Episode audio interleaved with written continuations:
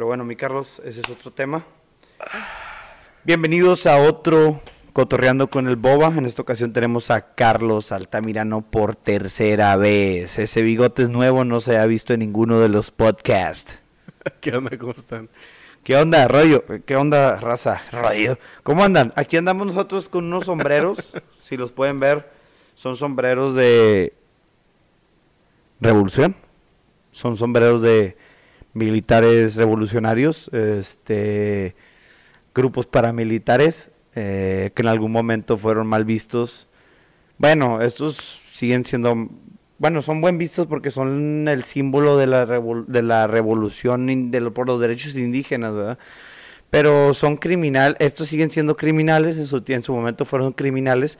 Y bueno, en Cuba en algún momento fueron criminales y ahorita ya son, pues, los criminales de nuevo, ¿no? o no los criminales, pero los dictadores que están oprimiendo al pueblo. Totalmente de acuerdo, mi boba. Un gusto estar aquí por tercera ocasión. ¿Por qué tenemos estos gorros, güey? ¿Quieres tú contar el por qué? Bueno, pues ahorita en Cuba la situación está muy fea, más de lo normal, entonces este, queremos usarlos también para... ¿Quieres mostrar tu gorro a la gente? Sí, para... Aquí está la, la bandera de Cuba para pues llamar la atención y, hacer este llamado, ¿no? A ayudar como podamos. La verdad, hasta, ahorita no he ayudado, no he sabido cómo, pero pues, la gente está sufriendo. El problema aquí es que eh, Trump quitó muchísimos de los remesas, este, de todas las formas en las que podían los ciudadanos residentes de Miami mandar dinero a su familia entonces, lo que pasó es que la gente está muriendo de hambre, este, más de lo normal. Yo tuve la oportunidad de ir a Cuba, este, que fue hace como tres años, ahí con el TEC. Y no, fue una experiencia que sí te abre los ojos de muchísimas formas. Yo nunca he ido a Cuba y quiero ir a Cuba. Este, creo que es un lugar que no es como para vacacionar, ¿no? O sea, es de ir a, como cuando te vas a un lugar a explorar, creo que te vas a Cuba como a la aventura, a la exploración, ¿no? Claro, digo, está raro y no sé si en una vida pasada fui cubano o lo que sea, pero es uno de los lugares que llegas y sientes que ya estuviste ahí y yo creo que es por fueron tres cosas películas tal vez. que me llamaron la atención. Tales películas hay culturas que te atraen más que otras. Pon tú, no sé, hay gente que está obsesionado con el manga o con la cultura japonesa. Sí, la, sí. La verdad, yo no. Este, y mi tema es mucho todo lo eh, cubano, la revolución. Me encanta todo ese, ese tema. Entonces, nosotros fuimos a Cuba con el TEC. Este, cuando yo era Lean en mis épocas pasadas, saludos a Adrián, el director de carrera. Este, en mis épocas pasadas, este, armaron un viaje de Lines a Cuba este, porque iba a ser como este, aduanas y todo eso. No es cierto. Bueno, en parte, la verdad, no era cierto. Este, porque lo organizó el grupo estudiantil de, los Lines. Entonces, pues, ya te imaginas las pedotas. Pero, este, sí fuimos un día crudo a una aduana, este, y fuimos con el, con el embajador de México en Cuba. Ah, y que, ah, pues, el embajador de México en Cuba era el gobernador de, el ex gobernador de Coahuila, este, Híjoles, ¿lo conociste? Sí, sí lo este, conocimos. ¿Sí sabes cuál es, no? Luis, ¿Se llama Luis, no? este gordito, bigotón, ese muy prista en Guayabera. Pero exgobernador de, o sea, de, hace como tres administraciones o cuatro, ¿no? Creo que fue antes de, Morel, de Moreira. Creo que sí. ¿Enríquez, Enríquez, algo así o no? No, no me acuerdo. Bueno, el chiste es que ay, se la pase real, ¿eh? Porque pues el gobierno cuando una como una mansión o hacienda que era de los españoles este, pues más a México, que nos tienen mucho cariño. Entonces, nada, o sea, pinches casotas y... No, y ahorita con las ayudas que le está dando AMLO y con, con, con el apoyo comunista que AMLO da, este, sutilmente, güey, pero pues apoyar un país comunista, es decir, yo también estoy a favor del comunismo. Entonces, yo creo que ahora de estar todavía mejor, le han de estar dando un mejor trato después de ese pedo. Sí, ¿no? Y vamos llegando a Cuba y este pues un cambio total porque ahí se usan dos monedas, los cooks y los dólares. este, los dólares, digo, los hooks que son dólares y la moneda nacional. Entonces, tú tienes dos menús, uno es para los extranjeros y otro es para los locales. O sea, la comida para los locales es mucho más barata y un cook es un dólar. Entonces, está muy raro ese tema, pero llegué y me sentí en casa, no sé por qué, o sea, eh, son, es muy segura La Habana, este, sí está medio descuidada y todo, pero es muy segura, la gente es sumamente cálida, este, sí te piden mucho dinero en las calles eh, y sí se, se, ve como la, la desesperación que tienen, pero súper interesante, fuimos a varias fábricas de habanos y me acuerdo que y luego vamos como a un este un localcito de donde venden, no sé, eh, camisas, este souvenirs, souvenirs, ajá. Y yo quería encontrar una playera de béisbol de, de Cuba y no la encontraba. Este, entonces una señora ya como de 60, 65 años. No, compadre, ya juegan béisbol sin camisa, güey. este, ya me la encuentra la, la señora y, y no sé, o sea, la conocí tres minutos, pero sentí como que ya la conocía, ¿sabes? Como un cariño raro que no me había pasado antes. Le dije, señora, la verdad, no sé por qué siento que tenemos como una conexión muy padre de que la puedo abrazar. Y me dijo que sí, no sé qué. Y nos abrazamos y fue que te quiero mucho, yo también. Pero estuvo raro porque fue un encuentro de que muy casual, de muy poco tiempo. Pero ella como que también sentía que me reconocía de algo y yo también. Y ahí fue como, ok, o sea, todo esto de que, que me gustaba la cultura de, de, Cuba es por algo, ¿no? También en Tampico, este, Fidel Castro vivió un rato y tantito más al norte, en un rancho, fue donde este, entrenaron a los guerrilleros eh, antes de que fueran a, la Revolución Cubana. Y luego salieron este, de, Tuxpan, que está ahí en, en, Veracruz. Entonces, como que hay muchas cosas en Tampico que no sabemos que existen y que pasaron. Entonces, a mí sí me gustaría luego hacer un documental eh, como buscando a Fidel en todas esas zonas. El municipio se llama Abasolo, Tamaulipas. Sí está muy loco, perdón que te interrumpe, que te interrumpa, o sea, como, si no me equivoco, el Che Guevara también fue para allá, güey. Y de ahí salió este, el comandante Marcos, güey, como que Tampico, quieras o no, de alguna manera, güey, es, es un lugar de revolución, güey. Llevan la revolución en su sangre, o no, a lo mejor no en su sangre, pero se las grandes personajes de la, de la, de la cultura revolucionaria en el mundo, eh, principalmente Latinoamérica, pues se han visto desenvueltas en, en Tampico, güey. Sí, sí, es impresionante. También porque Fidel llega a Tampico eh, porque quería ir a, a McAllen, a Texas porque ahí creo que vivía un expresidente cubano que obviamente ya lo, lo habían derrocado, entonces estaba buscando ese tipo de financiamiento. ¿Cómo se llama? ¿Martí o...? No, José Martí creo que era más antiguo. Ah, ok, ok. Creo que no, no sé. Este, y lo agarra el gobierno mexicano a Fidel y dicen que, que le cortaron testículo, ¿eh? De que de, de la tortura, ah, de la tortura que le hizo el, el, gobierno mexicano. Esto fue antes de que Fidel fuera, llegue a la, fue, llegue al poder, al, al okay. poder. Y algo pasó que el gobierno mexicano dijo, ok, nos conviene apoyar esta, esta revolución. Esta causa. Esta causa, porque acuérdate que en esa época también México no estaba muy contento con, con Estados Unidos, güey. O sea, este, tiempo antes había pasado que nos quitaron todos los, los territorios, de que la mitad de, de, de, de, México, o sea, no sé qué pasó, que vieron como que esta causa de Fidel en México y dijeron, ok, sí, nos hacemos de la vista gorda, porque hasta le dieron el, el yatecito este Granma, se llama Granma, que fue donde de Tuxpan llegaron a, a, este, a Cuba. Entonces hay una conexión de que muy, muy mística, que no me acuerdo bien por qué México hubiera dicho que voy a apoyar a, a, Fidel Castro y de ahí sale. Y pues, Tampico sí fue el, el epicentro, ¿no? De, de, eso. Creo que también estuvo el Che Guevara, la verdad, pues, digo, me imagino, porque pues ahí... Mira, estoy, estoy, empecé a leer un libro del Che Guevara, güey. Ajá. Diario y... de motocicleta. No, se llama... Muy bueno, eh. Es la novela del Che Guevara dividida en tres partes, una novela gráfica pero no quiero, ahorita hablamos de eso porque no quiero perder tu tema. No sé si llegó a Tampico, güey, pero creo que se conocieron en México o estuvieron un tiempo en México los dos, güey, juntos. Creo que en la Ciudad de México. en la se ciudad. conocieron. eh, ah, ok. Pero Y- en Tampico no estuvieron, fue un invento mío. Creo que sí, güey, porque obviamente sus campos de entrenamiento eran en Tamaulipas, entonces de Tampico se iban tantito más al norte. Pero es Son cosas que no podemos saber porque, supuesto, o sea, porque fue todo en clandestinidad, ¿no? Sí, y es una historia que sí quiero tratar de, de descubrir, porque Bueno, y- no se ha dicho. ¿Y el comandante Marcos cuándo sale, güey? Tú que eres de Tampico, y ahora que fui a Chiapas, alguien me dijo que se rumoraba que era de Tampico. ¿Lo conoces? ¿Hay gente que ha escuchado o sabe que es de Tampico confirmado, güey? No, sí, sí, es de Tampico, confirmado. Se llama Vicente Guillén.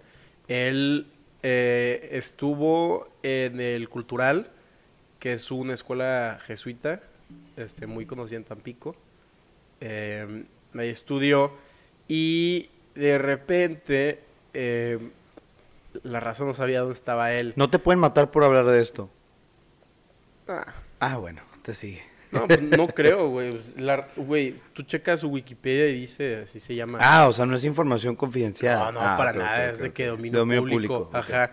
Este, y, y pues se va, se va a Chiapas y lo que me habían contado él, digo, yo no lo conozco personalmente y pero sí, sí es de, de familias conocidas. Su hermana Paloma es, este, creo que fue diputada por el PRI, o sea, en, en Tampico, sí está metida en la política su hermana, este, es conocida. Entonces, este chavo eh, se metía mucho a concursos de oratoria en creo que secundario, prepa y tenía como que eh, trips muy densos, ¿no? O sea, para una cierta edad ya le sabía mucho de que todos los temas de filosofía y de cosas y, y todo lo que recitaba y de, de repente no sabían dónde estaba y decían que estaba creo que en un voluntariado en Chiapas, una cosa así y pues él fue Estaba de voluntario. pues, Armando a chingos de indígenas para que se defendieran con armas. y no sé cómo, o sea, cuáles son los principios del EZLN. Pues es proteger los derechos de los indígenas, güey. Los indígenas eran muy pisoteados en aquella, aquel tiempo. Obviamente, tal vez hay algo atrás de eso, güey. Algún político quería hacerle desmadre al político del momento y le estaba financiando. No sé quién lo financió, no sé si lo financiaron los, los gringos o si lo financiaron los cubanos o si... Sí, son un poco comunistas, güey. Este, pues de hecho creo que esta estrella es del comunismo, ¿no? Sí. Entonces, no sé bien si había un trasfondo, pero según esto ellos peleaban por los derechos de los indígenas. Tú, tú, o sea, tú no sabes quién los financió o qué se dice por ahí. Nadie sabe, ¿verdad? Pero no tienes una teoría. No, güey, no tengo una teoría. Digo, mira, el otro día este, estaba viendo una serie de Netflix y, y era como el documental de, de Gaddafi, el dictador de Libia, y él apoyaba mucho a las, pues todos los eh, conflictos revolucionarios, este, medio antiamericanos y todo. Yo quiero pensar... Anti-yankee. Ajá, pues quiero pensar que fue por ahí, pero no tengo ni idea. Es una teoría que no puedo comprobar, güey. O sea, algún líder con dinero que estaba un poco del imperio y apoyaba un poco el socialismo, pues sí, sí tiene sentido. Y ese sí fue un golpe muy, muy fuerte para, para Salinas, para el presidente. El otro día, este, creo que un chavo puso un story y dice, ah, ¿cómo de que, cómo me cae mal ese güey? Y era de que alguien estaba entrevistando a, a Salinas. Y le dije que, pues, ¿por qué? O sea, dame tus razones por las que dices que fue un mal presidente. Dice que no, es que pues la corrupción y de que se armó un desmadre y así. Y empecé a investigar y o sea, generalmente hablando, sí fue muy, muy buen presidente, güey. Con el TLC que nos puso en el siglo XXI, güey. Pero hay como que lo, son los dos lados de la moneda, ¿no? O sea, él quitó muchísimas empresas este, mexicanas eh, paraestatales que no servían. Teníamos una este, paraestatal de bicicletas, güey. O sea, había una empresa de gobierno que hacía bicicletas, güey. Entonces, él quita esas cosas, este, ayuda mucho al, como al- a la gente, ¿no? El tema social con el, creo que se llama el Pronasol o algo así, donde ya, Pro, Fobapro, ¿no? ah, es que luego le cambian el nombre, pero eh, le daban financiamiento a las comunidades de escasos recursos para que salgan adelante, pero como que él trató de contener todo este, este México perfecto que quería venderle a- al mundo Y hasta que Hasta que tronó. el primero de enero, creo que fue el 94, tronó eso. Tronó lo del, con lo del, la, la muerte del, del candidato Colosio. Entonces, y, y luego pues, el, el dólar se empezó a devaluar, güey. Y él no lo devaluó a tiempo porque dijo, no, no, yo no lo voy a hacer. Mo- El peso. El peso, perdón. Este, dijo, no, no, yo no lo voy a devaluar, me voy a esperar a que lo haga el siguiente. Pues, güey, se armó un desastre. Entonces se esperó y eso le quitó muchísimo mérito. Pero fue los últimos momentos. Pues si no, no que le ha quitado mucho, más bien le quitó todo, güey. Todo el mundo se acuerda de eso, porque pues sí fue algo muy duro para la sociedad mexicana y marcó al país, güey. Mucha gente cayó en crisis y, o sea, fueron momentos de desesperación en la nación que a lo mejor, no sé si se pudo haber ahorrado con una mejor actuación por parte de él, pero pues, eh, bueno, mucho cae sobre Echeverría, ¿no? ¿Fue el que siguió después? ¿O quién fue el que siguió? Cedillo. Sí, Cedillo. Bueno, mucho cae sobre Cedillo. eh, y hay gente que le echa la culpa a Cedillo, pero pues ahí es como que se, se hizo bien, se pasó la bola, eh, hizo bien, entre comillas, ¿verdad? Porque sí, sí empinó mucha gente. Es que Salinas tiene que devaluar el peso, pero se espera por temas políticos. Y Sí, pero pues lo correcto es que no se esperara, ¿verdad? Pero No, no. obviamente hizo bien políticamente. sí, políticamente, pero obviamente económicamente no hizo bien, güey. No, pues no. O sea, o sea, no, no lo tienes que defender, güey. Entonces, este, lo que hace Echeverría es, también malamente, le dice a ciertos como líderes empresariales que va a, a devaluar el peso. Entonces, estos güeyes en friega sacan sus pesos para cambiarlos a dólares, pero obviamente la gente empezó a hablar. Entonces, el miedo se hizo aún más grande. Entonces, ahora todos querían sacar su dinero del banco para hacerlo dólares y ya no teníamos este reservas este dólares y se armó un desastre. También el vato la cagó, güey. Pues se supone que cuando, en la bolsa no te pueden sacar información de cuando va a, devaluarse algo, ¿no? O sea, o cuando van a hacer algo para que la compañía se suba. O sea, se supone No que no se puede decir. No es ético. Pero, bueno, es México, entonces yo supongo que lo podía hacer. Y lo hizo. Sí. Mira, al menos le dio la independencia, al, la autonomía al Banco de México, güey. Siento que eso ha ayudado un chorro al país. Creo que sí, eso sí, eso sí es muy bueno. Tenía otros temas ahí de que, como que puntos a favor y en contra de Salinas, pero. Pero pues, ¿para qué? Mira, yo te quería hacer el preguntar... diálogo, güey. Ah, ¿quieres hablarlo? Déjame buscarlos, pero mientras tú platicas. Es que te quería- yo te quería preguntar, yo he escuchado cosas buenas de Tampico, güey. Quiero que tú como tapiquense o tampiqueño Tan pequeños. me, me digas qué puede esperar un turista de Tampico. ¿Qué puede esperar un turista? ¿Por qué de visitar Tampico? Tampico? ¿Dónde ir? Tampico está muy bien ubicado, este, porque si tú te das, y más ahorita que no puedes ir a Estados Unidos, porque es un muy buen lugar para vacacionar.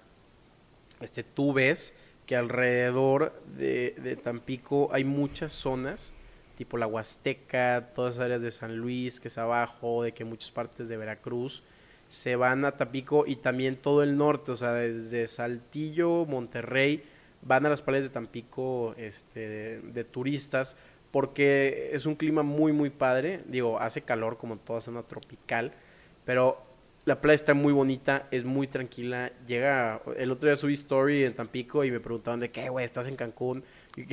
No comparé, es Tampico. es Tampico, güey. Entonces, me gusta vivir ahí. Este, hay de todo, güey. O sea, es una mezcla de, de muchas personas, culturas, porque es, es un puerto muy importante, güey. Llegaron muchísimos españoles en la guerra civil, llegaron muchísimos libaneses también por, por su guerra civil. Entonces, la mezcla está muy, muy interesante, güey. Tenemos de todo. La comida es deliciosa, güey. Yo soy fan de la comida árabe. Entonces, ahí también hay muy, muy buena comida libanesa. Eh, ¿Qué esperar de Tampico? Es el No- centro. Pero no esperen Cancún.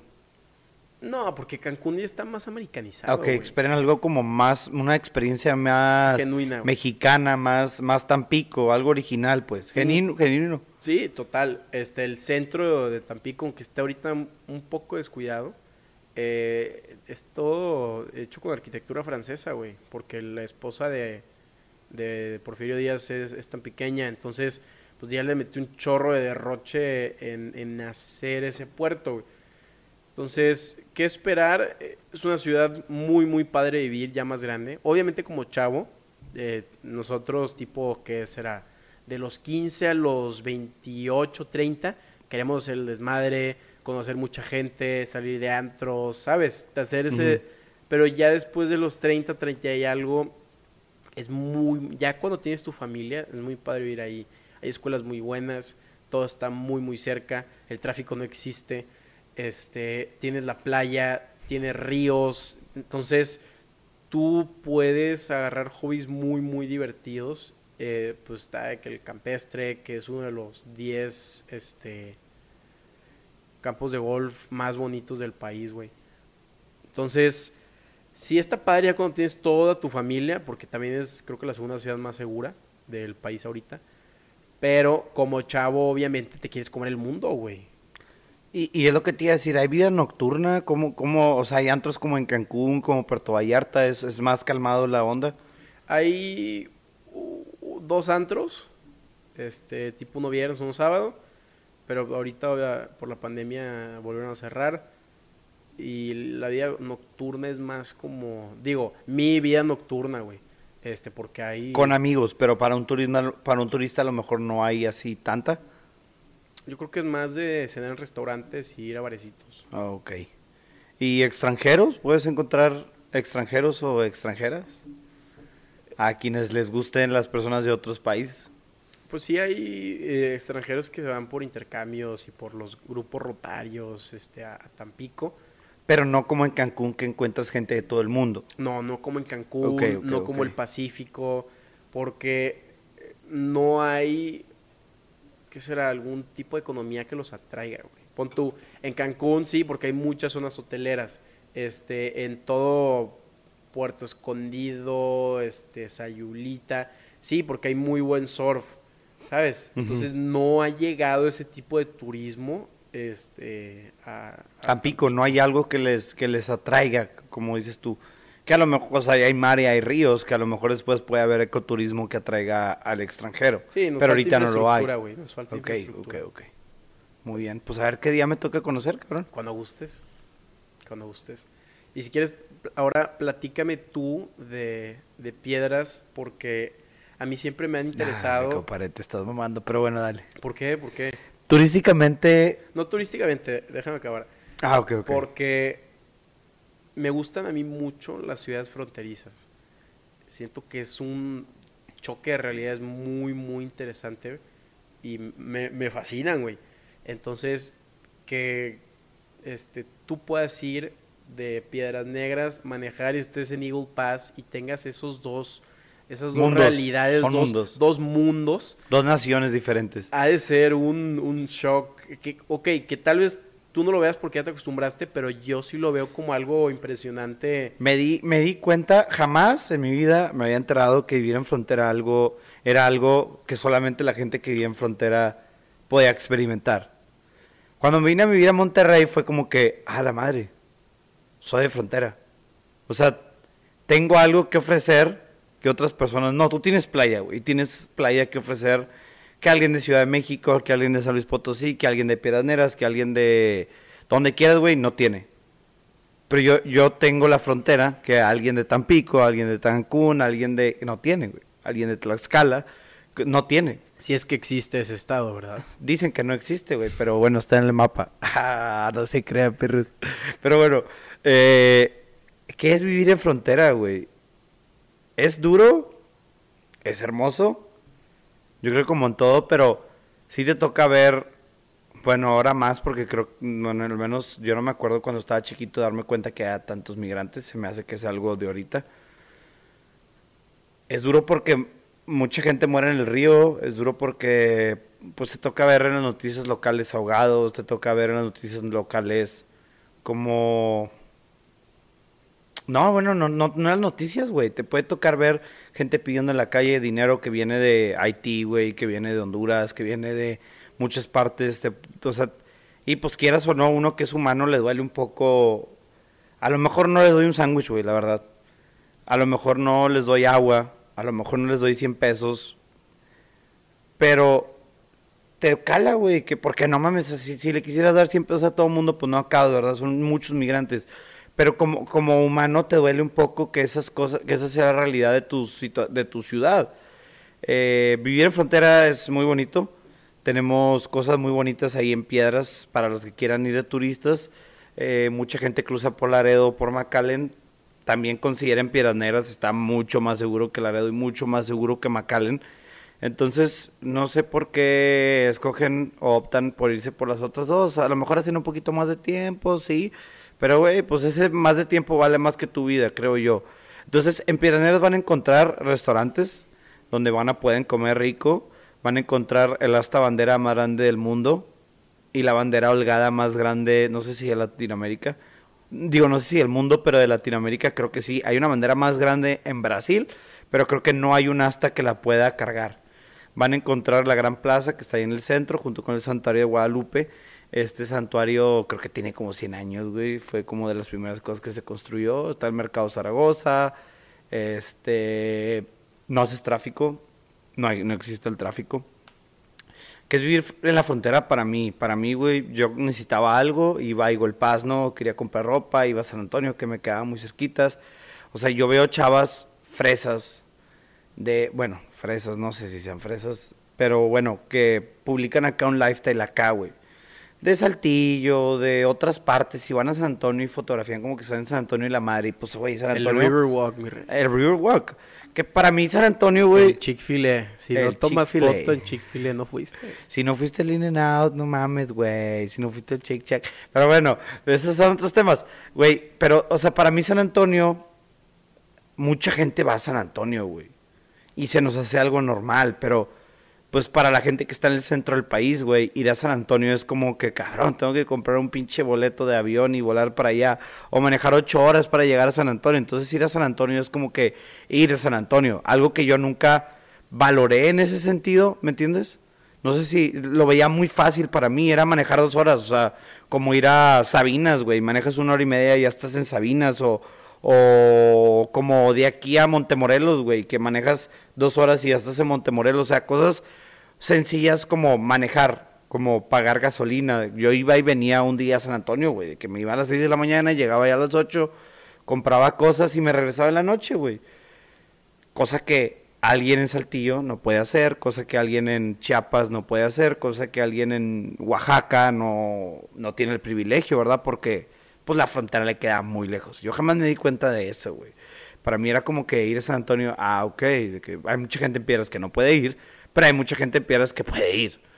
Entonces, como que jamás entendí eso de que me como un McDonald's, me como un Whataburger, me como un Chick-fil-A, hasta que estuve aquí como que, ah, cabrón, aquí no hay comida gringa, aquí no hay el mall, aquí no hay todo eso, güey. Y creo que sí lo extraño. Este, no cruzaba tantísimo a Eagle Pass. Cruzar Eagle Pass es algo que te digo, dejamos de verlo como cruzar otro país, pero cabrón, estás cruzando otra nación, estás cruzando otras leyes, estás cruzando otra cultura. Una vez yo quería comprar un videojuego, güey, a GameStop. Este, no me acuerdo cuál, güey. Cre- creo que Call of Duty. Cooking Mama o algo así. No, no, no, un Just Call of Duty. Dance 3. Un Call of Duty, un Call of Duty. y mi papá se enojó de que, cabrón, no, no vas a ir a otra nación para comprar solo un videojuego. Y yo como que, a la madre, literal estoy yendo a una nación a comprar un videojuego. Pero, güey, no era mi culpa, o sea, hay gente que va al casino, hay gente que va a Eagle a donar plasma, hay gente que va a Eagle a comprar en la tienda de los chinos, hay gente que va a Eagle a comer Chick-fil-A porque le gusta, o sea, pues, mi papá a lo mejor andaba de malas en ese momento, pero también no es como que otra cosa de otro mundo cruzar, pero sí lo es, güey, estás cruzando a otra nación. Eso es, es algo muy complicado porque podrías decir que Eagle sigue, es parte de Piedras y Piedras es parte de Eagle pero realmente no, son naciones completamente diferentes. Y ahora con el COVID nos hemos dado a lo mejor, nos hemos dado un poco de cuenta de la dependencia que tienen ellos en nosotros, güey. Porque en mi caso, en nuestro caso, Piedras es más grande que Eagle por mucho. Y los mexicanos compramos mucho en Eagle güey. Y los iglepaseños vienen a gastar sus dólares en México porque les sale mejor, güey. Claro. Entonces ahorita que los Y mexicanos... Turismo médico, güey.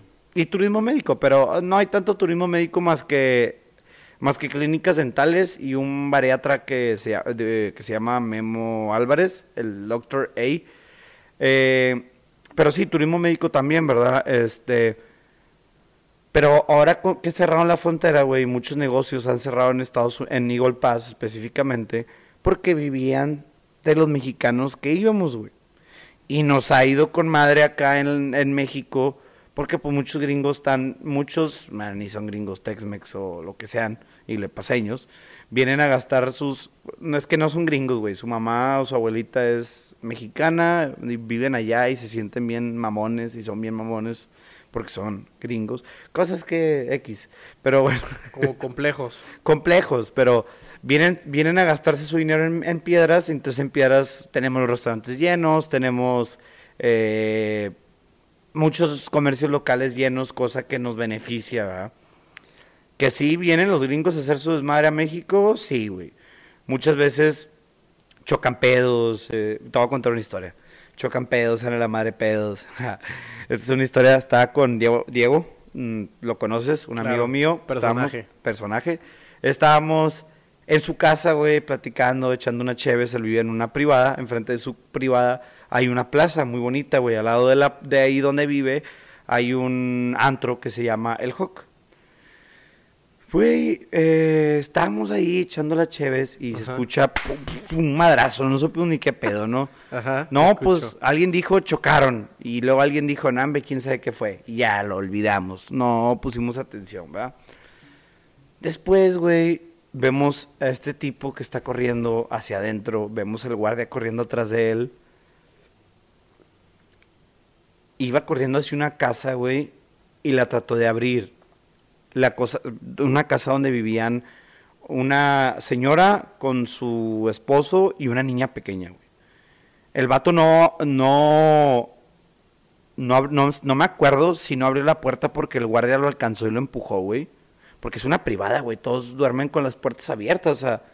También es, es piedras, sigue siendo un pueblillo. No pueblillo, pero es una ciudad pequeña donde no hay tanto crimen y hay gente que deja la puerta abierta de su casa, pero la puerta del patio cerrada. Entonces, como para que te metas a la casa, tienes que abrirla del patio y no sé, güey. Sí, y si dices pueblo, te refieres a ciudad chica. Sí, sí, no, no, no, no es, no es, no es pueblo como otros pueblos que realmente son pueblos. Entonces, esta persona no me acuerdo si no pudo abrir la puerta porque estaba cerrada y después el guardia lo, lo tumbó. O si el guardia lo tumbó y no pudo abrir. O si estaba tan borracho o drogado o no sé, que se cayó en la puerta, güey. Y el guardia, "Eh, es amigo suyo. Y nosotros, no. El pinche guardia se agarró corriendo y, y ya fue donde lo tumbó y todo eso, ¿no? Total, el vato se salió corriendo. El guardia tampoco se ha dado cuenta de lo que te voy a contar enseguida. Se sale corriendo y eh, nosotros también, de que qué onda con este vato. Empezamos a platicar con el guardia y no, pues no, se metió corriendo. Y luego ya entre el guardia y todos los que estábamos ahí, que éramos tres, güey, éramos tres amigos tomando y platicando a gusto, güey. Vemos que el vato está arriba de la plaza, chocan, chocó su carro contra una piedra porque hay unas decoraciones de piedras, güey. Entonces el vato En ya- piedras. Ah, en piedras. Entonces el vato ya no pudo darse a la fuga en su carro, en su automóvil. Y se lo chocó y se dio a la fuga corriendo y se metió ahí. Y después se desapareció. Vimos para dónde se fue corriendo, güey. En eso, vamos a decir que sí fue por malditos. Llegó la policía y la policía no lo encontraba, porque este vato se dio a la fuga. Vamos a decir que por malos, pero a la vez sí me preocupaba su bienestar. El vato venía que no podía hablar, güey, que se iba a meter a una casa de quién sabe quién fregados, que se me- no sabía ni qué estaba pasando, chocó su carro. O sea, yo dije, este vato lo van a matar, se va a morir, mañana va a aparecer muerto en el periódico, güey. Un pinche paseño se murió, no sé cómo. Se veía Entonces- muy este extranjero. No, güey, es gente más mor- es, es gente con la tez un poco más oscura que yo, pero pues tienen el green card y hablan inglés y acá como que no hablan español. Es gente comple- complejada, güey. Porque, no mames que no hablas español, güey. No me digas mamá. Ese güey no hablaba español, güey. Ahorita te cuento. No, no tengo odio a, a los, a los gringos, güey. Pero sí son medio alzados por ser gringos. Entonces, pero no son gringos, güey. No es un pinche güero, ojos azules, no. Es gente a lo mejor un poco más aperlada que tú y que yo, pero pues tienen el papel. Que yo ni quiero el papel, quédenselo, no hay pedo. Este, yo estoy bien feliz en México. Total, llegó la policía, no lo encontrábamos y nosotros le decimos al policía que, ah, nosotros sabemos para dónde se fue. Y fui a buscarlo, güey. Y dije, ese vato está más fumigado que la chinga, no me va a hacer nada, güey. Que no me, no me va a sacar navaja y si me la saca, güey, ni me puede ver, ni sabe dónde estoy, ni nada. Está muy fumigado, está muy pedo. Entonces yo y mi amigo fuimos a buscarlo, güey. Fuimos a la calle a buscarlo por donde vimos que se había metido. ¿No el policía? Sin el policía, güey. El policía estaba levantando reporte de, lo que había ocurrido, de que estaba, habían chocado y todo. Eh, eh, te digo, lo que hicimos delatar con la policía por su propio bienestar, por su propio bien principalmente, pero porque dije, ah, pinches gringos vienen aquí a hacer su desmadre, también de que, pues, o sea, tiene que pagar, ¿no? ¿Sabes? De que tiene un tema nacionalista. Tiene, a lo mejor, a lo mejor. Te, tiene que cumplir con los márgenes de la ley, güey. Claro, no llegas a México a a chocar y... Como nosotros no llegamos a Estados Unidos a hacerlo. Imagínate que hubieran matado, imagínate que hubiera atropellado a alguien, güey. Imagínate que lo hubiera chocado a alguien. Vamos a seguirlo, güey. Y no lo encontramos, venimos de regreso y vemos como que la hierba se mueve, güey, en un terreno baldío, güey. Nos acercamos, el vato estaba como te digo, o sea, se pudo haber, le, pudo haber picado una víbora y se hubiera muerto ahí, güey. Estaba tirado, güey. Estaba tirado en el terreno baldío, güey. De que pinches hierbas estaban más grandes que tú y que yo, güey. Pero el vato estaba en las hierbas ahí muerto de que fumigado. Ahí se iba a dormir o no sé qué chingados era su plan, güey. Pero le digo al vato, eh, ya viene de que ya te van a ayudar. Porque sí lo iban a ayudar, güey. O sea, yo creo que es mejor que duerma en una cárcel, güey a que esté tirado ahí en el monte. Sí, totalmente. Creo yo, creo yo, desde mi punto de vista. ¿verdad? Ah, porque eh, los policías ya saben qué hacer con este tipo de personas. Lo institucionalizan este, y lo pueden sacar el otro día. Exacto, lo sacan el otro día, no hay pedo. Bueno, sí se puede meter un pedo de que el carro en el corralón, multa y lo que quieras, pero, no se va a morir. No se va a morir, güey. Y en el, en el pinche terreno baldío, pues cabrón, yo no sé, le puede picar una víbora o puede venir alguien o no sé. Total, le hablamos a la policía, güey. La policía viene en chinga y el vato venía arrastrándose, güey. Venía arrastrándose y ya nos fuimos caminando el policía, yo, el vato de que ya así arrestado, güey. y nos fuimos a la plaza y ya lo subieron a la patrulla, güey. En la patrulla estaba, I have sent, I have, I have 20 dollars. Y los policías, eh, no chingues, güey, 20 nomás, ne, ne, ne. usted ya la cagó, mijo, vamos pa'l, vamos pa'l bote. Y el vato, oh, tengo 20 dólares, tengo 20 dólares. No, no, no estés mamando, no estés mamando. Y, y 100 pesos, de que, no, me compadre, ahora sí ya, los, los policías iban atacados de la risa, güey. Pero sí iban enojados de que de que mira cómo vienes, güey, ni puedes hablar, de que cómo te subiste a la plaza, chocaste, no puedes caminar, güey, estás tirado en el piso, porque te lo juro, el vato venía gateando, güey. Nomás estaba caminando porque el, oficial lo estaba levantando con las esposas. Y esa es mi historia de cómo le hablamos a la policía. Güey, a lo mejor el vato se acuerda, güey. Si este clip se hace viral, puede decir de que esos son los que me pusieron dedo con la chota. Pero ni se ha de acordar que alguien le puso el dedo con la chota. A mí se hace que ese vato nomás se acuerda que amaneció en el bote, güey. Ah, bendita, este. Blackout que haber tenido mi rey santo. Te digo, estaba gateando, güey. Yo jamás en una peda he gateado. Seguro que no hubo uno de sus cuatro amigos este, que estaban agarrando la peda en casa de Diego. Y, no, no éramos nosotros. de repente en la peda este, se le va lo gringo, ¿no? No, no, no éramos nosotros. El, placo, el carro tenía placas tejanas, güey.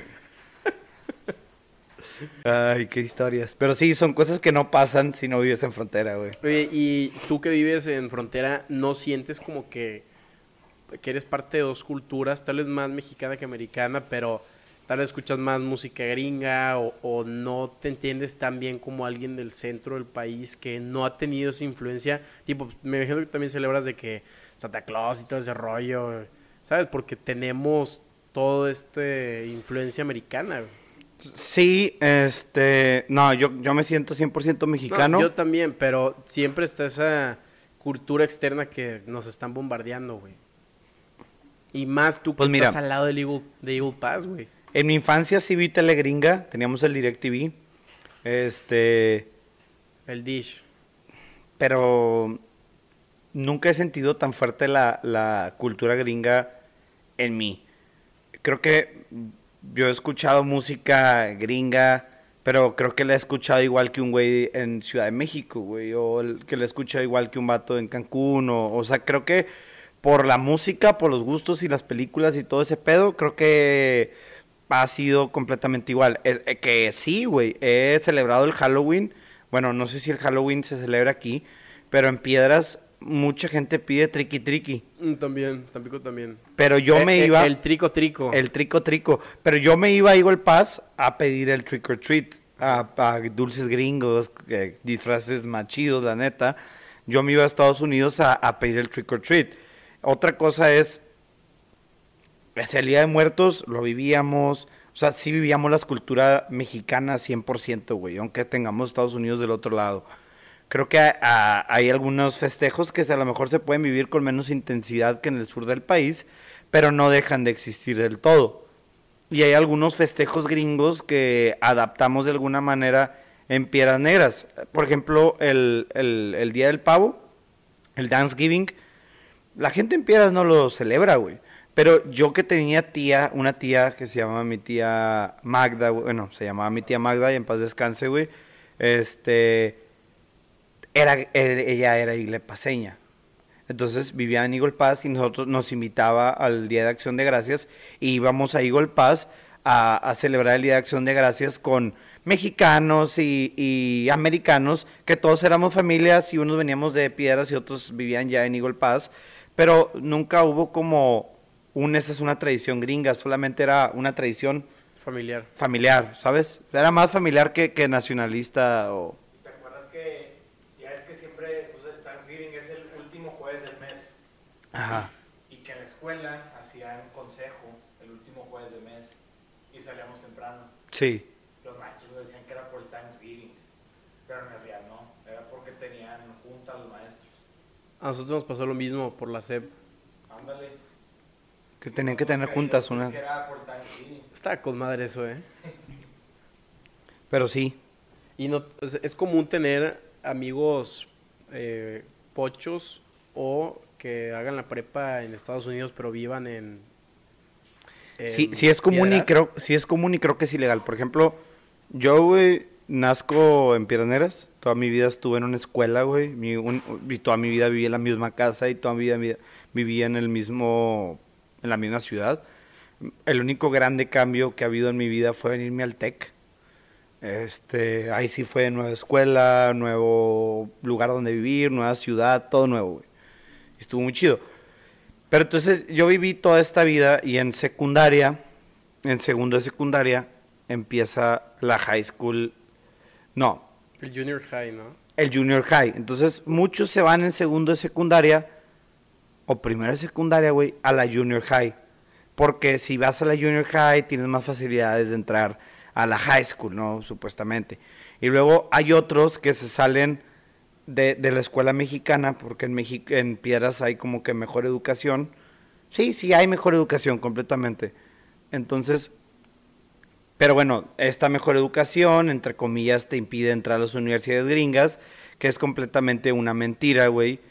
Pero es un poco más difícil ingresar a estas escuelas gringas. Es más fácil y considero yo más huevón eh, irte a estudiar a Estados Unidos con tal de entrar más fácil a las escuelas gringas.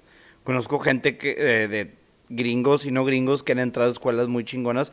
El amigo eh, Sebastián tiene un amigo, Rodrigo Chavarría, güey, un saludo. Eh, María Villarreal, pura gente que salió del Cumbres y entró a una escuela gringa y chingona. El Rodrigo entró a UT y María entró a INM, a UT también, y Natalia Cruz entró a INM, o sea, gente de piedras, de toda la vida en piedras, que sin ir a estudiar a Estados Unidos entraron a universidades chingonas. Pero bueno, el punto es que hay- a lo mejor sí cuesta un poco porque puedes hacer los básicos en, en la universidad de, de Eagle Pass y hacer los básicos y luego ya de ahí te trans- no sé qué pedo. Ya, ya no te voy a dar detalles. Pero ah, entonces la gente se sale eh, cuando va a entrar a la, a la high school. La high school es de cuatro años, güey. Se, se hace cuenta que empieza en el tercer año de secundaria. Y ahí es cuando otra vez se, se fuga, se fugan tus amigos a la high school y empiezan a, a estudiar en Estados Unidos. Entonces yo tengo amigos del alma que estudiaron en Estados Unidos y los seguí viendo. Amigos del alma que estudiaron en Estados Unidos y ya no veo porque se descarrilaron, güey, porque la verdad es que el ambiente es un poco más pesado en la high school, güey. Este, y por esos mismos amigos empiezas a conocer gente que toda su vida ha sido Digo el Paz, porque ellos hacen amigos Digo el Paz y luego los invitan a los planes y así, y conoces gente Digo el Paz y conoces gente de Piedras Negras. ¿Cómo que descarrilaron?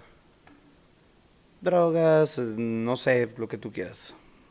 No, no sé. ¿Sientes que más pesado el ambiente que en México? Creo que sí, güey. O al menos en la escuela que yo estaba, güey, este era el Cumbres, que sí estaba muy alejado de la realidad, si lo quieres ver así, que la realidad es, pues, Bueno, hay mucha realidad. mucha realidad, ¿verdad? Pero que a lo mejor la realidad es un poco más brusca que la que yo viví. Y en la universidad esta, en la high school, güey, pues la, la realidad era más, más brusca, güey. Era una escuela pública y no sé, güey, ahí va todo el mundo, no, no sé por qué, a lo mejor es un poquito más brusco el ambiente en la high school, pero sí, sí, creo que lo es. O por lo pronto en mi escuela jamás me ofrecieron droga, güey. Pero no dudo que hay escuelas en, en piedras donde ofrezcan droga. Pero la high school es la única, la única preparatoria, bueno, hay dos, la, la high school de los Eagles y la high school de los Mavericks. Y creo que en las dos ofrecen drogas, o sea. Sí, Claro. en, ese, en ese sentido sí es más, más dura la escuela. Más dura la realidad, no sé. Pero sí, sí es común tener amigos gringos. Ah, bueno, espérate. Y es ilegal, güey. O sea, mucha gente se va a vivir. a esta- o sea, muchos amigos se iban a vivir rentaban, rentaban un depa o una casa de asistencia, güey. Y iban a la escuela en Estados Unidos. Pero tengo otros amigos que no, güey. Que vivían en México y todos los días cruzaban. Cosa que es ilegal. Sí, sí, Si es te ilegal. atrapan, te, te quitan, no sé qué te hagan. Es ilegal siendo turista. No, no, no. Pero ellas eran gringos, nomás que como no Ah, pagaban impuestos en Estados Unidos, creo que el gobierno te puede castigar. Porque vives en México, entonces tus impuestos los pagas en México.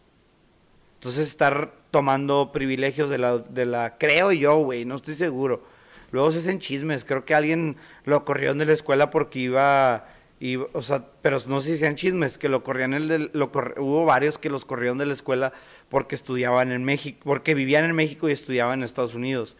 Pero ya no sé si es verdad o es chisme de pueblo que eso pase. Pues mira, en Tampico en los temas de inseguridad sí, muchos se fueron a, a las fronteras a estudiar y, y a varios sí, sí lo regresaron, este, que los cacharon con, con visa de, pues de, ¿cómo se? De, eh, puedo hablar, de turista. Entonces, Bueno. cada seis meses se salían y se volvían a meter para que se renueve, renueve la, visa de turista y eso daba una cierta alarma de, oye, pues, ¿por qué está regresando tan seguido? Bueno, es, es- eso sí es ilegal. O sea, eso sí es ilegal, güey, de ser mexicano y tener clases en, en, en una escuela pública americana, sí es ilegal, güey. Eso sí, 100%. Pero bueno, así las cosas. ¿Qué, qué, qué, qué más? ¿Qué onda? ¿Qué, Carlos? Pues nada, güey, ¿qué más has hecho? Pues me fui a Piedras, me la pasé muy bien. pues, Festejé con todos mis amigos, eh, con mi familia. Casi todos, ¿eh? Porque pues no estuve yo. Bueno, casi todos mis amigos de Piedras Negras. Ah, pues. ok. Porque sí, sí, sí, pues sí. No estabas tú y no estaban otros que faltan. Pero con todos mis amigos de Piedras Negras, sí festejé. Sí. ¿Tú qué has hecho, güey? ¿Qué he hecho? Ay, cabrón. Eh, pues he estado en Tampico. em, estoy metiéndome a, un diplomado ahorita de, cine, ya para meterle más, más profundidad. Eh, la estoy impartiendo un chavo que es de mi edad o un poco más grande, entonces hay, hay buen, o sea, nos llevamos muy bien. Y este fue una escuela muy, muy buena de cinematografía. Entonces ya no estando los procesos, desde cómo hacer el guion hasta la producción, cómo meterlo a festivales, las luces, todos esos como que temitas que si yo lo hubiera, no sé, me hubiera ido a una escuela más grande, no hubiera tenido ese contacto uno a uno con, con el maestro, porque no hubiera sido de mi edad. Esa personalización, por así decirlo. Porque en, estos cursos eh, me he dado cuenta que le, le saco costo-beneficio más provecho que si me voy a, no sé, una escuela donde yo voy a hacer New otra York matrícula. Academy, No, no, o sea, que yo voy a hacer otra matrícula, güey, porque eh, luego sí...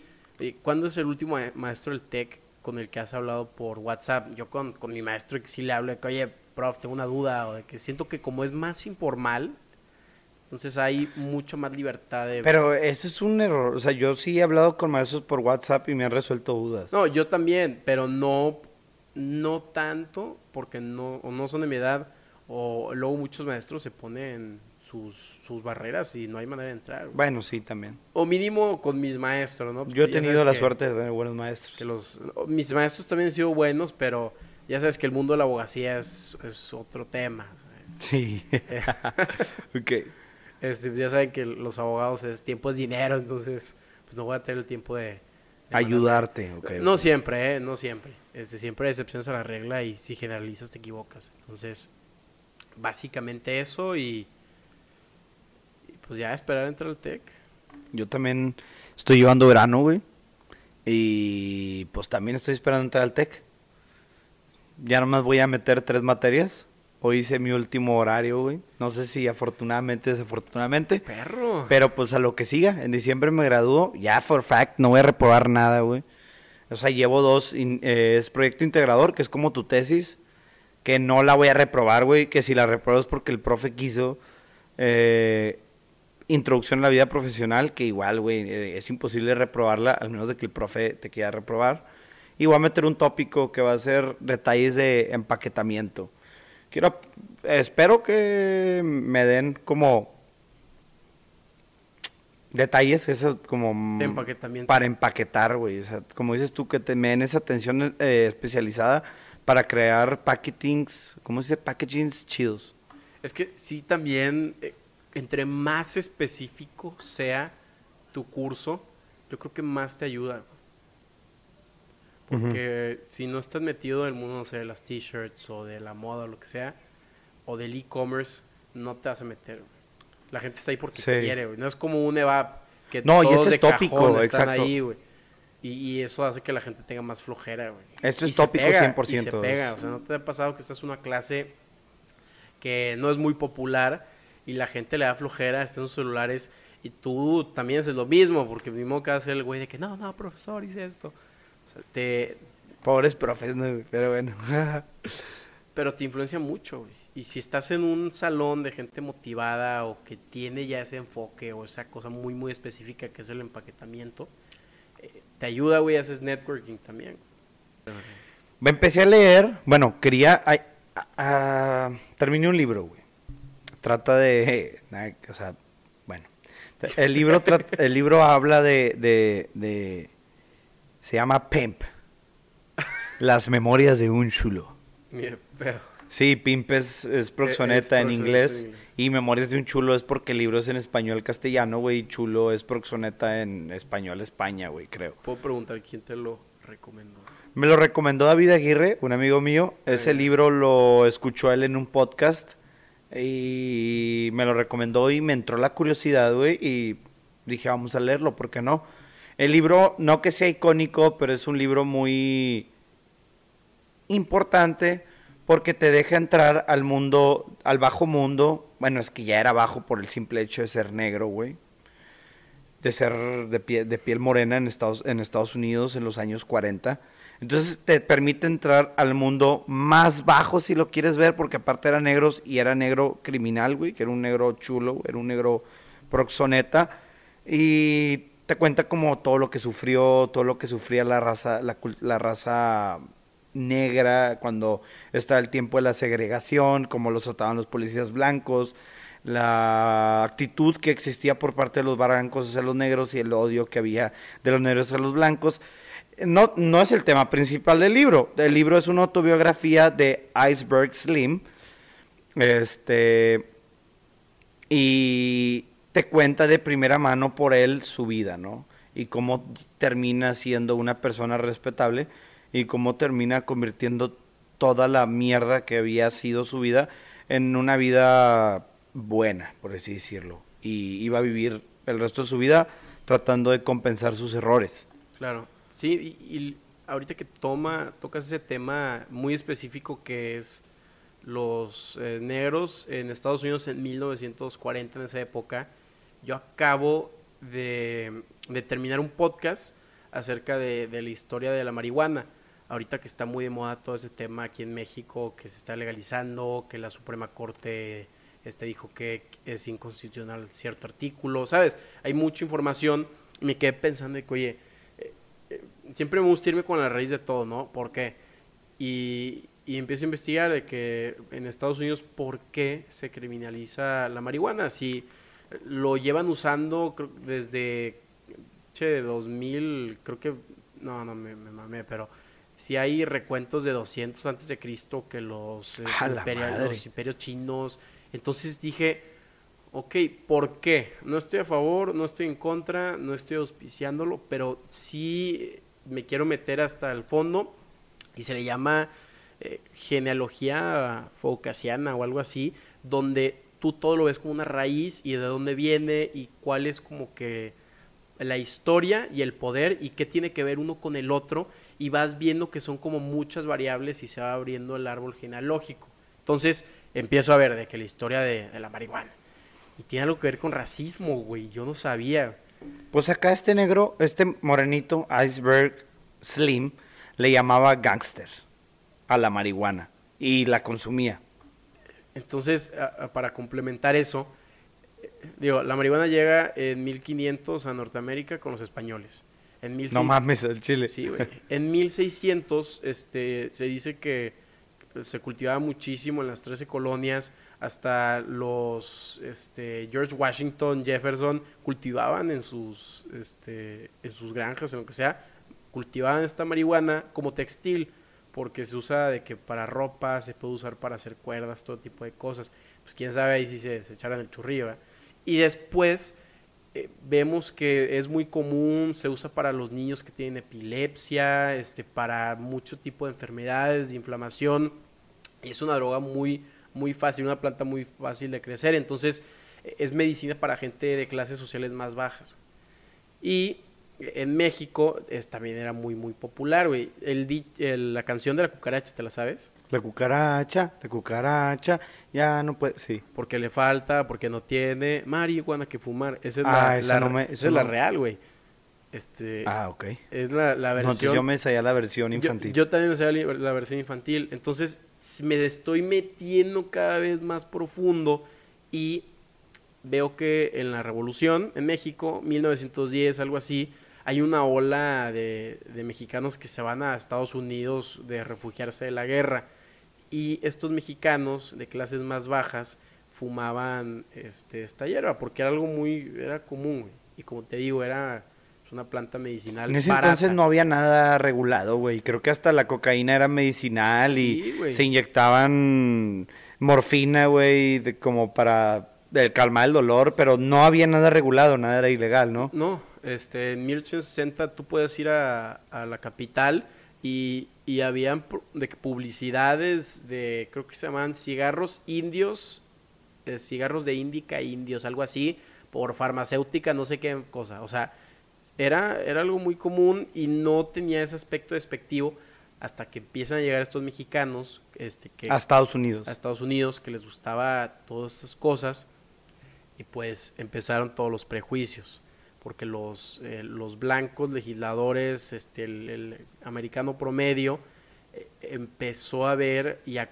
como conectar al mexicano migrante con esta droga y se llamaba cannabis y le pusieron marihuana, marihuana despectivamente porque es lo que lo usaban los mexicanos y empieza como una ola de miedo. Ah, o sea, marihuana literal es por los mexicanos. Sí, güey. Ah, no mames. Empieza como que O sea, sí racista ese sí, pedo. sí, o sea, sí es, es despectivo, güey. Donde empiezan a salir periodicazos de que no, que...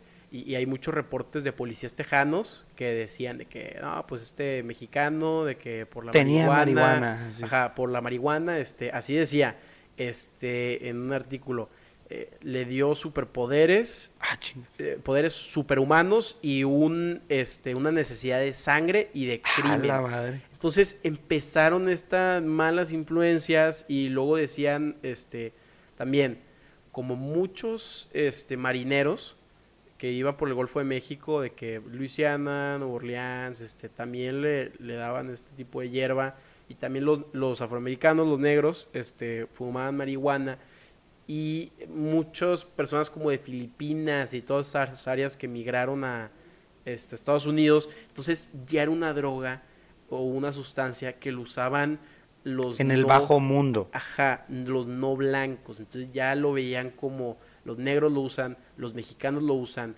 los la gente de entretenimiento, tipo de Nueva Orleans, de jazz y así. Y, es, y como es una cultura muy protestante, muy puritana, que no, no, esa música del jazz es del diablo, del bajo mundo, se empieza a conectar esto y por eso mismo en el 37 la prohíben, güey.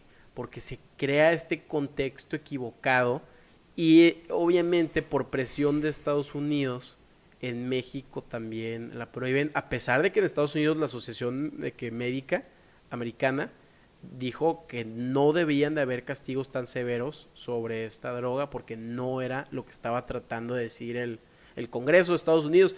Entonces, Ah, pero, o sea, si hubiera sido el otro lado y la gente como que clases más altas, este, no sé, blancas, lo hubieran fumado, no hubiera tenido este... Esa repercusión. esa repercusión, güey. Entonces, hay un tema racial detrás que te hace pensar de que, oye, ¿por qué se está este, penalizando si hay un contexto detrás que nadie te está diciendo, güey? Y tocas el tema y me imagino que hay algo eh, relacionado con el libro de pues de este negro que era proxoneta en los 40 que como tú dices fumaba marihuana y ya hay Y, una inyecta- y asociación ina- inhalaba cocaína y sí se la mamá. entonces Tuvo que ir con un doctor que el doctor le hizo como un tipo... Bueno, esto es un spoiler del libro, güey. Yo creo que nadie lo va a leer. Pero si lo piensas leer, ya no escuches. El vato estaba muy enganchado con la cocaína, la marihuana y la heroína. Entonces va con un doctor, que este doctor era un doctor abortista, güey. Mata sanos, o sea, mata sanos, así le decía él, pero era un doctor. Entonces el doctor le quitaron la cédula porque era abortista y se dieron cuenta que estaba abortando y era ilegal, súper ilegal en ese momento. Este y le dice, güey, el doctor le dice, te ves muy mal, o sea, de la última vez que te vi ahorita te ves muy mal. El vato le dice, no, pues sí, es porque estoy consumiendo drogas, estoy consumiendo esta, esta, y el vato le dice, necesito que me cures, ¿cómo le hacemos? Y el vato le dijo, te voy a curar.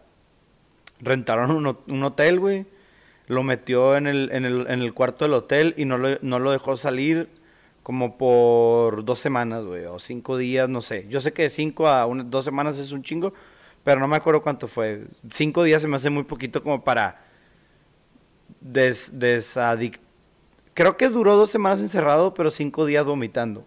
Por el efecto de abstinencia. ¿Cómo se dice? Que te duele todo el cuerpo. Tu cuerpo pide la droga y empie- empieza a tener una reacción a ella y que esta reacción se convierte en calentura, vómito, dolor de cuerpo y otros síntomas que estaba... Que el, que el- irritabilidad sí como cuando dejas de tomar el, este café a grandes rasgos Bueno, entonces es- es- él sufrió esto y dice, el doctor me salvó, o sea que por el doctor yo me salvé. Le dije de que se iba a morir, le lloré, le supliqué y el vato se mantuvo firme a mi dieta de, de mantenerme nutrido, mantenerme este hidratado y no dejarme salir del cuarto. Después de estas dos semanas, güey, de sufrimiento, el, eh, dice el vato, es como los dolores de una gripa por mil. Así lo dice textual. Y después de esto, el vato ya sale, pues deja de ser adicto a las cosas. ¿cómo se llama el libro? Se llama. Ice, Iceberg Slim. Ice es de hielo, berg como de iceberg, o sea, de la punta del iceberg. Y Slim como para agregarle el toque y negraco, como dice él. Pero bueno, deja cambio la pila y seguimos hablando. Eh, regresando a la plática, bueno, eh, eh, y después de este libro, güey, a mí me interesó mucho la vida del Che Guevara. Ah, pensé que iba a decir la vida de, de los proxonetas. No, no, no, pero acabando la, la- la- el libro de este chavo, a mí me empezó a interesar mucho la vida del Che Guevara. Digo, no, me, no sé nada de su vida, güey. Pero por lo que tengo entendido, el vato es de Argentina y luchó por la revolución de, de Cuba, por la revolución de no sé qué otros dos países y luego trató de, ir a Bolivia y en Bolivia se lo chingaron. Pero, güey, a mí se me hace algo muy loco de cómo abandonas tu tierra. O sea, a lo mejor por... no quiero decir una pendejada, pero la voy a decir. A lo mejor por México sí haría una revolución o participaría en una revolución. Pero por un país extranjero, jamás, güey. Pero creo que no estaba peleando prácticamente por la revolución, estaba, estaba peleando en contra de los yanquis y era cuando estaban tratando de convertir ciertos lugares de Latinoamérica en plantaciones para mandar comida a los gringos. Entonces como que estaba este odio del comunismo y lo que hace en tu país se queda tu país, no tienen por qué venir los yanquis a robárselo. Y me empezó a interesar mucho la historia y dije, güey, ¿cómo alguien decide dejar todo su país, su familia, todo, por ir a luchar la revolución de otros países. Te tiene que gustar, güey. Claro, yo la verdad... entonces, entonces me pongo a investigar y veo que hay una serie de novelas gráficas, que son tres novelas. Eh, uno es como la juventud, otro es la juventud tardía y otro es la vejez y ya cuando matan al Che. Eh, creo que esta es una novela, está basada en una novela, pero la volvió novela gráfica. Obviamente la novela normal es un libro nada más. Estos tres libros porque tiene chingos de dibujos y pues vamos a conocer la vida del Che. Eh, ahorita que es la revolución, yo creo más en reformas que en revoluciones, porque por lo general eh, la revolución es tanto cambio que, y hay tanto desastre, tanta inestabilidad, que es muy seguido que entra un líder carismático y crea una, eh, un país dictatorial o autoritario. Y pasó con Napoleón, este, pasa con, con Fidel, pasa muy, muy seguido, güey.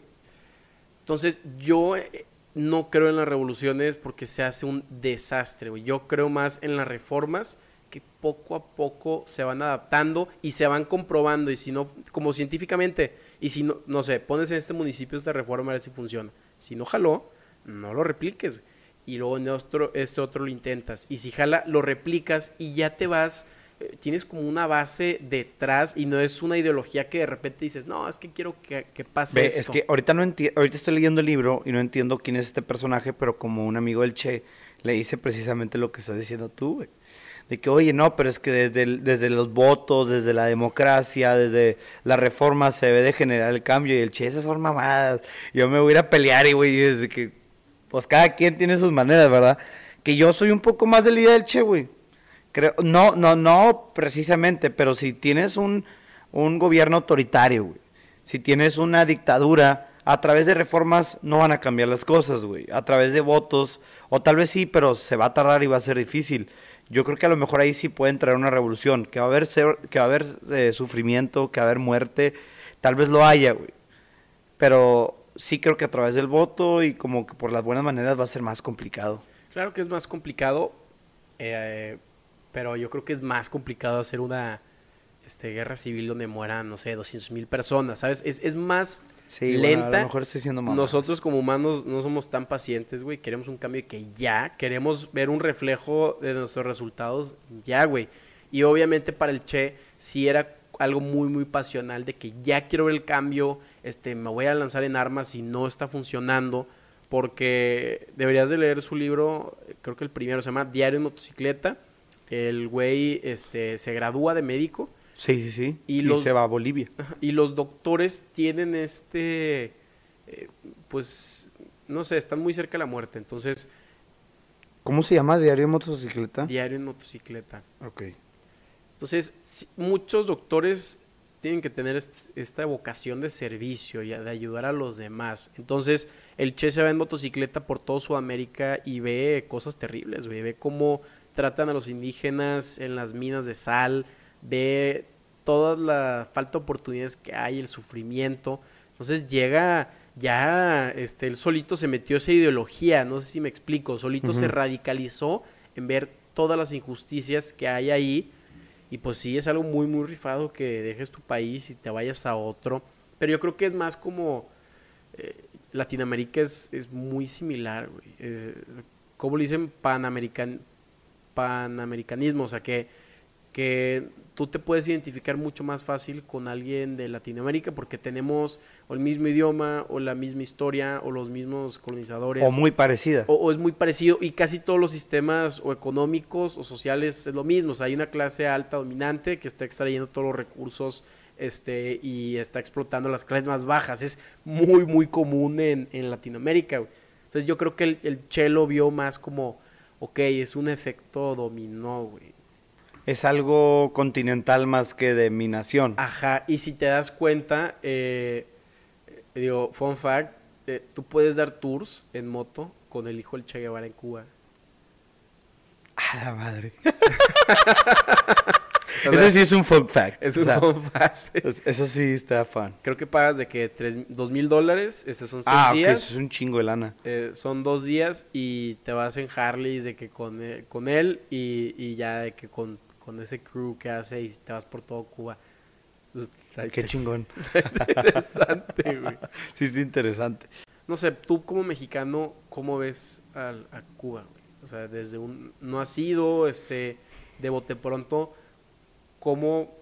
A las islas, vamos a llamar las islas. Por ejemplo, veo Puerto Rico, veo República Dominicana, veo Haití, veo a, a Cuba, güey.